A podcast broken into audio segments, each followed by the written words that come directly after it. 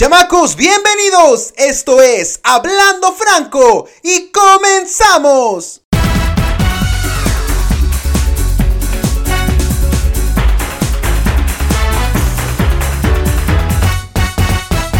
Hola chamacos, ya le bajé la intensidad al volumen de la parte de la bienvenida porque ya me dijeron que les grito muy fuerte. Así que Franco, bájale, que feo que seas así. Y pues le bajé. Un poquito nada más. Oigan, bienvenidos al episodio número 12. Gracias por estarme acompañando aquí en un episodio más de esta dramática historia, de este hilo tan interesante que hemos estado desarrollando en cada uno de estos episodios, analizando la vida de una persona dentro del closet analizando cómo son esos sentimientos, cómo es esa emoción, esa carga emocional que traemos encima, ese descubrimiento que vamos viendo nosotros mismos de nuestra propia personalidad, cómo nos apartamos de nuestro verdadero yo y cómo llega un punto en el que nos desconocemos totalmente. Qué interesante ver toda esta parte evolutiva de una persona que tal vez en el momento no te estás dando cuenta de estas evoluciones tan grandes que estás haciendo en tu personalidad, que simplemente es como irle poniendo capas, como cuando haces una piñata y le vas poniendo capas para cada vez fortalecer esta estructura y que sea más difícil de romperla, pues de esta manera es como nuestra personalidad va evolucionando, es como nosotros nos empezamos a poner capas para que sea más difícil que nos destruyan, para que esa personalidad cada vez sea un poco más fuerte y los demás la vean como imponente o en algunos casos lo que queremos es provocar miedo para con los demás. En este episodio vamos a analizar esta última etapa que me tocó vivir en el pueblo, este último año donde ya estaba viendo yo mi rayito de luz al final del túnel porque por, por muchos años había estado trabajando en, en lograr salir del pueblo. ¿Qué tan fuerte era la decisión que mi padre tenía sobre mí, que para mi futuro había dos opciones. Y curiosamente nunca me pasó por la cabeza crearme una tercera opción. Yo iba a salir de mi casa solamente de dos formas, estudiando o quedándome en el pueblo y trabajar de tirabiche. Toda mi vida mi papá intentó como, no sé si de una forma para conformarme, para tener miedo o como castigo, no entiendo su manera de pensar pero siempre me decía que había un espacio de Tirabichi guardado para mí, que él lo iba a guardar para mí porque si yo fracasaba en la vida, que era lo más seguro, pues iba a tener ese empleo fijo y seguro y para seguir sus pasos. Y yo veía cómo era el tipo de trabajo yo decía, no sueño, en mi vida me ha pasado, anhelo estar recogiendo tambos de basura a las 5 de la mañana, no es algo que yo pensara, eh, no es algo que yo soñara y lo cierto es que no es un mal trabajo, es un trabajo muy respetable, pero no era mi sueño, no era lo que yo quería para mi vida. Entonces la única forma que existía para mí de alejarme de todo este yugo paternalista, de alejarme de toda esta sociedad que me había etiquetado por muchos años y de tratar de empezar como una vida nueva y desde cero, eran los estudios. Pero yo no era la persona más brillante en calificaciones. ¿Qué iba a pasar conmigo si no quedaba en una universidad? Era una presión tan fuerte que yo tenía encima. Y por otro lado, había una presión que de verdad yo no entiendo la gente. ¿Por qué si ya sospechaban de mis preferencias? ¿Por qué si ya notaban que en mi personalidad había algo diferente? ¿Por qué me atacaban con esta pregunta con la que nos atacan a muchos de ¿y la novia para cuándo, mijo? ¿Por qué? ¿Por qué después de que etiquetaste a una persona, después de que la discriminaste,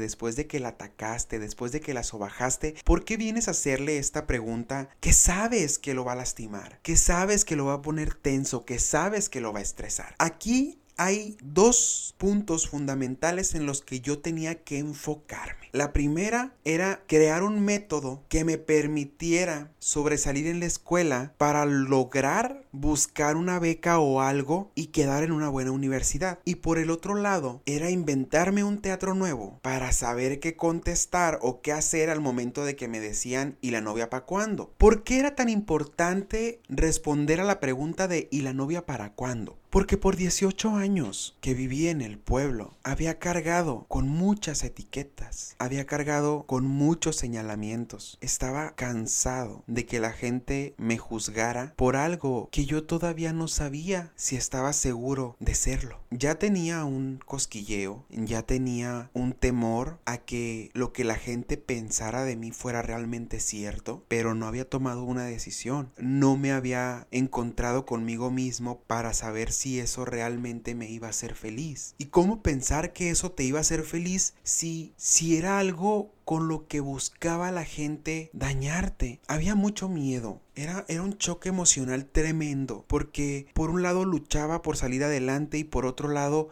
trataba de mantener una imagen ante la sociedad que los tuviera contentos, tratar de mantener una reputación con mi familia que no me generara problemas. ¿Se dan cuenta todo lo que está pasando en este punto de, de decisiones en mi vida? Donde tienes que tomar esta decisión tan importante. Yo creo que una de las decisiones más importantes de tu vida de a qué te vas a dedicar, qué vas a estudiar, cuál va a ser tu futuro. Y a la par estar peleando con la sociedad y a la par estar creando un método para sobresalir en la escuela. Entonces como por arte de magia, se me ilumina mi cerebrito y veo todas estas oportunidades que estaban a mi alcance, de todas estas actividades que la prepa me brindaba y en las cuales ya estaba involucrado, ya pertenecía a, muchos grupos, ya, ya estaba dentro de algunas actividades extracurriculares. Lo que hago este último año es saturarme de todas estas actividades, de todos los concursos que pudiera haber y me empiezo a capacitar en debate y me empiezo a capacitar en teatro y formo parte del club de informática y estoy compitiendo en biología y de todo, de todo lo que había en la prepa. Era el comandante de, la banda de guerra y era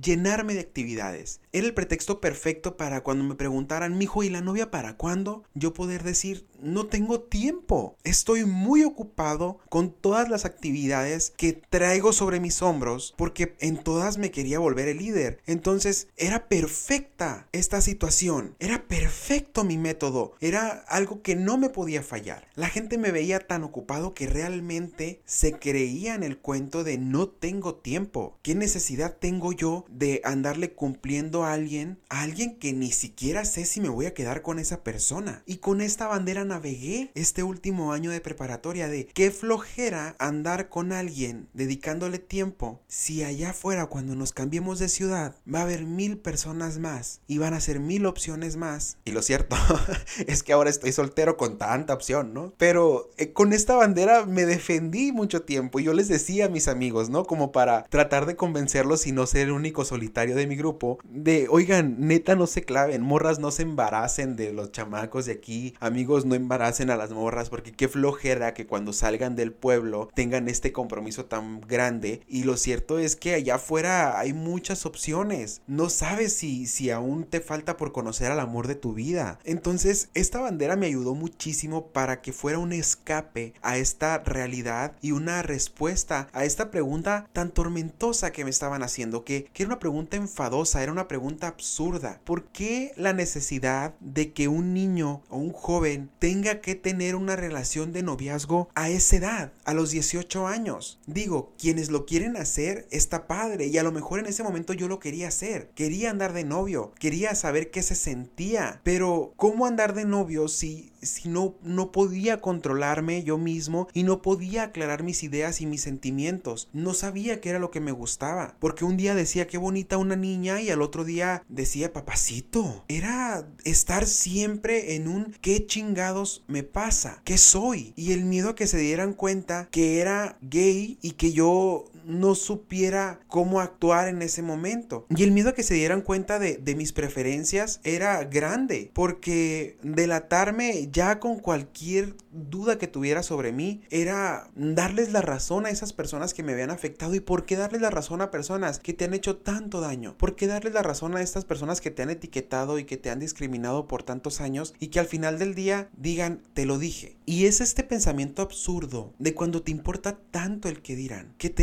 encierras en una burbuja y te mortificas más por tener contenta a esa sociedad, a esa familia, a ese grupo de amigos, que a ti mismo. Toda esta carga emocional, todas estas preguntas evadidas, todo este estrés por saber qué iba a ser de mi vida, a qué me iba a dedicar en un futuro, qué iba a estudiar, me llevaron a tomar un test vocacional que creo que a muchos les ha funcionado. Siento que en mi caso fue un error haber hecho un test vocacional. Desde niño yo decía que quería ser biólogo marino y uno de mis sueños guajiros era ser artista. ¿De qué? Quién sabe, era salir en la tele. Algo que me apasionaba mucho cuando yo veía era la gente que bailaba, cómo lograba transmitir con su cuerpo tantas emociones, cómo lograban erizarme la piel con, con un paso de baile, cómo podían proyectar tanta pasión en una pista. Y yo decía, wow, yo, yo quiero hacer esto. Yo en el kinder había estado en danza, creo que en la primaria en algún momento bailé. En la secundaria éramos reggaetoneros y, y me acuerdo que nos presentábamos bailando. Una de nuestras presentaciones más exitosas fue un Día de las Madres, cuando de regalo de Día de las Madres hicimos una presentación de la canción de Temperatura de, de Sean Paul, o no sé cómo se pronuncie. Y pues perreo intenso y las mamás de que impactadas porque sus hijas suciamente perreaban hasta el suelo. Y fue muy cómico y, y después abandoné esa, esa parte de mí, esa parte de, de querer bailar, de querer mostrar mi talento en un escenario porque también creía muy poco en mí.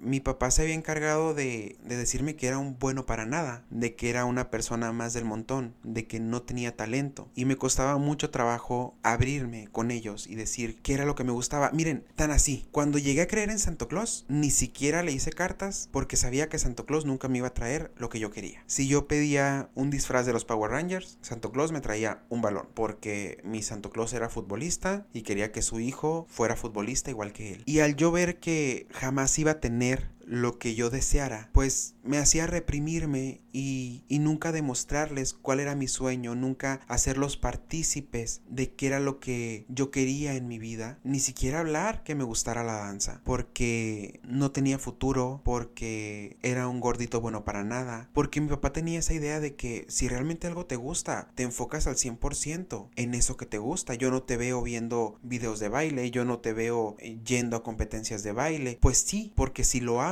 tú me vas a decir que porque estoy perdiendo el tiempo, que porque estoy viendo eso, que porque quiero ir a tal cosa que, que no tiene nada que ver conmigo, que es pura pérdida de tiempo. Cuando estuve en teatro me lo dijiste. Entonces sabía que tenía que ocultar ese sueño que yo tenía. Hago mi test vocacional y mi opción después de danza o después de artes era la biología marina. Y fue un impacto tan fuerte cuando me doy cuenta en el resultado de mi test que sí, las artes me salían en los primeros lugares, pero todo lo que tenía que ver con, con ciencias, con biología, con física, con ciencias exactas, ingenierías y demás, me salía en último lugar. Y yo pregunté, ¿qué es lo que evalúa este test? ¿Es para lo que soy bueno? ¿Es para lo que sirvo? ¿O, por qué los resultados? Y la orientadora en ese momento dijo, pues sí, es como para lo que tienes más habilidades, ¿no? Y, y pues lo cierto es que tú eres muy bueno en, en, en las ciencias sociales, te desenvuelves muy bien en la comunicación, te desenvuelves muy bien en los debates y lo más seguro es que sirvas para eso. Y yo dije, comunicación no, porque lo tomaba yo como un hobby, no lo veía como una carrera futuro y tal vez fue un error porque es algo que me apasiona, el estar en los medios, el estar en el micrófono, el compartir mis ideas. Y ahí estaba brillando, derecho. Y cuando veo derecho, recordé un momento en la secundaria que, que yo me creía el defensor de mis compañeros y me peleaba con un maestro en particular del que ya hablé y que me etiquetó como el abogadito del diablo. Y yo dije, abogado en serio, ¿será que todo lo que me ha pasado es, es porque me lleva a esa carrera? Pues lo cierto es que también me dedico al debate y me apasiona mucho el debate. Y aquí hago un pequeño corto porque jamás pensé que dentro de todas estas actividades extracurriculares de las que me estaba atiborrando y que me, me estaba llenando para mantenerme ocupado y usarlas como pretexto, nunca me imaginé que iba a encontrar grandes amigos y crear una hermandad tan bonita y tan pura como la que hoy tengo. Ahí conocí en mi primer debate estatal en el que yo vine de Benjamín Hermosillo a representar a mi pueblo orgullosamente. Conocí a mi amigo del alma, mi mejor amigo, a mi hermano, al Fernando, con quien siempre subo fotos y nos visitamos y somos una mancuerna súper fuerte, súper unida, que lo quiero un montón y la verdad es que nos conocimos siendo rivales en una mesa de debate, dato curioso, y tiempo después nos encontramos en la uni, tiempo después trabajamos juntos y nos volvimos súper unidos y así. Y también en otro concurso de debate conozco a Angélica Fernández, otra amiguísima del alma, una persona que ha sido mi maestra en muchas cosas y que hoy por hoy seguimos trabajando juntos y, es quien me ha ayudado mucho a crecer en, todo el ámbito de, del hablar en público, de, de este arte, de ser polemista, de ser orador y a quien le sigo aprendiendo muchísimas cosas y le doy gracias infinitas siempre por eso y quien pone la casa para mis cumpleaños, obviamente. Y jamás me imaginé que estas actividades me iban a dar años después a dos de mis mejores amigos y a quienes les mando un fuerte abrazo a la distancia y un saludo y, saben que los quiero mucho chicos. Y bueno, volviendo a mi historia dramática. Cuando hago este test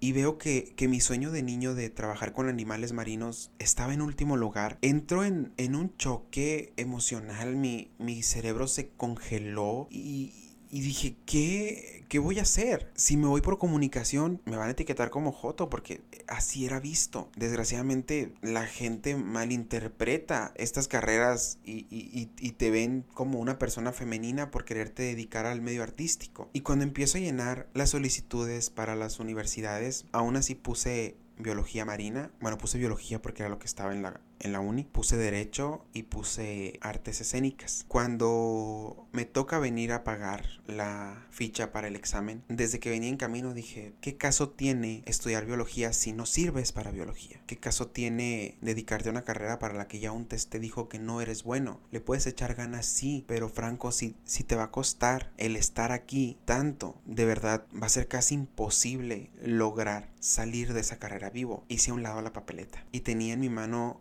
dos papeletas que eran Derecho y Artes Escénicas. Cuando llego a, la ventanilla, la chica de la ventanilla me dice, ah, este, tienes tres carreras. Me dice, ¿van a ser las tres? Y yo, no, biología no. Ah, me dijo, vas a pagar entonces las otras dos. Y son esas milésimas de segundos en las que ves venir todos los comentarios, en la que de una forma u otra, al conocer ya a la gente que te rodea, piensas en lo que te van a decir cuando sepan cuál es tu sueño. Y creo que ha sido de las peores decisiones que he tomado en mi vida, que en ese momento dije, solo derecho. Me puse a leer los requisitos para el examen de artes y vi que tenía que hacer una presentación y que me pedían ir en leotardo y me dio mucha pena el mostrarme en leotardo que iba a pensar la gente, iba a ser la burla. Y luego ya, ya mi familia me decía que no tenía talento y, y fue, fue abandonar uno de mis sueños por, por este miedo a usar un leotardo porque era un vestuario femenino y, y si de algo me arrepiento es de haber hecho a un lado esa papeleta por, por este miedo al que dirán, por porque si estudiaba artes jamás iba a conseguir novia, porque si estudiaba artes ahora cómo iba a responder la pregunta de ¿y la novia para cuándo? ¿Qué iba a hacer yo en artes? ¿Cómo iba a sobresalir en artes? ¿Cómo, con qué cara le iba a pedir apoyo a mi papá para mantener mis estudios de artista? Me iba a voltear la cara de un cachetadón. Los artistas se mueren de hambre, no hay trabajo para los artistas. Sabía que esa era su respuesta. Al momento que dije solo derecho, mi vida cambió por completo. De hecho, mucha gente se sorprendió que no hubiera tomado al menos la carrera de comunicación como opción y que me hubiese inclinado por derecho. Nadie se imaginaba que yo me iba a dedicar a la materia de la abogacía. Y si bien es cierto, es una carrera que me gusta y que tiene áreas muy interesantes y me sigo capacitando y estoy trabajando en ello y ejerzo mi carrera, lo cierto es que todo pasa por algo y, ahora me sirve todo ese aprendizaje que, que yo tuve eh, en mi carrera, en mi desarrollo profesional y que una vez que terminé esta licenciatura dije nunca es tarde para dedicarte a lo que te gusta, nunca es tarde para mostrar tu talento, nunca es tarde para, para ir a cumplir tus sueños y por eso estoy aquí, porque es importante dar este mensaje de no abandones tus sueños, no trates de darle gusto a los demás, al final del día tu vida la vas a vivir tú Y el que va a tener control sobre su futuro eres tú. Y si tomaste una decisión equivocada, nunca es tarde para que corretees ese sueño que tú tuviste. Con el tiempo me di cuenta que si bien el baile es una de mis pasiones, el estar frente a un micrófono me hace sentir realmente vivo. Y empecé a buscar plataformas en las cuales pudiera desarrollar estas ganas que tenía yo de, de hablar frente a un micrófono. Y empecé a dar conferencias y empecé a ser maestro de ceremonias. Y después se me abrieron espacios en la radio. Tuve mi programa de radio cuando estuve en Peñasco. Y me quedé con, con esas ganas de continuar y sigo dando talleres y después me aviento a hacer este proyecto del podcast y vienen más sorpresas y, más proyectos que están por iniciar y me siento muy contento de, de, poder ver que se me están abriendo puertas porque nunca es tarde para corretear tus sueños porque no puedes dejar que un leotardo detenga tus sueños porque nunca le vas a dar gusto a la sociedad porque no debes de darle gusto a la sociedad porque a quien le debes de dar gusto es a ti mismo porque las decisiones que tú vas a tomar las vas a tomar para tu crecimiento propio. Si tienes el apoyo de tu familia, qué genial, qué maravilloso, qué fortuna tienes. Pero que tu decisión sea para ti. Y si tu familia te va a apoyar, que te apoye para lograr tu sueño, no su sueño. Porque ellos ya decidieron cómo vivir su vida, no pueden decidir cómo vas a vivir la tuya. No tengas miedo a cómo te va a ver la gente. Fue uno de mis errores más grandes. El tener miedo de qué iba a pensar la gente de mí cuando me vieran con una malla en un escenario. El tener miedo de qué iba a pensar mi familia de mí. Porque al venir de una familia humilde, donde el dinero siempre ha hecho falta, ¿con qué les iba a decir que mi sueño era ser artista. La reacción de ellos era, te vas a morir de hambre. Nunca lograron ver esa pasión que existía en mí de que cuando quiero algo no me canso y no me doy por vencido hasta que lo logro. Y si no lo logro, no me voy a quedar con el mal sabor de boca de que no luché y de que no lo intenté. Y a veces la satisfacción de haberlo dado todo, aunque no hayas logrado el objetivo, te deja un buen sabor de boca porque lo intentaste y porque si quieres, sabes que tienes la fuerza para volverlo a intentar. Buscarle el pretexto perfecto para solucionar mis dos problemas de este último año me dio las armas para ser una persona luchona, para ser una persona súper multifacética, para darme cuenta que mis habilidades las podía desarrollar en cualquier ámbito, siempre y cuando me enfocara en lo que hacía. ¿Por qué le hice caso a un test vocacional que me decía cuáles eran mis habilidades y por qué no me puse a pensar en todo lo que yo estaba trabajando? Ya había logrado ganar un concurso de biología a nivel plantel. ¿Por qué dejé que un test me dijera que yo no era bueno para biología? Era el conductor de los eventos de mi escuela. ¿Por qué no luché por mantener esa carrera y elevarla, llevarla al siguiente nivel? Tenía trayectoria de bailarín desde que estaba chiquito. ¿Por qué no seguir creciendo en ese ámbito? ¿Por qué detener mis sueños por miedo? Los pausé un tiempo y hoy por hoy les estoy volviendo a poner play porque nunca es tarde. Esa es mi enseñanza para ti el día de hoy. Que no te des vencido, que te des gusto a ti mismo, que te des cuenta que tienes talento y brillas más que muchos. Y si te sientes opacado, no tengas miedo a pulirte, a sacarte brillo, que a veces hasta el zapato más viejo con una buena pulida vuelve a brillar como nuevo. Estas son las palabras con las que te dejo el día de hoy esta es la historia que te quise compartir en este doceavo episodio. Así es como llegué al fin de esta vida en el pueblo. Pronto me iba a enfrentar a otro monstruo, a otra etapa. ¿La quieres conocer? Acompáñame en el siguiente episodio, que esto todavía no termina. Muchas gracias por escucharme. Te recuerdo seguirme en todas mis redes sociales como Franco Montijo, Facebook, Instagram, Twitter, TikTok y la página oficial de este podcast en Instagram que es Hablando Franco Podcast. Sigue teniendo un excelente día y una maravillosa semana. Te mando un abrazo fuerte a la distancia, cuídateme mucho y no te olvides de compartir este proyecto que hago para todos ustedes con muchísimo amor. Nos vemos el próximo miércoles y hasta pronto.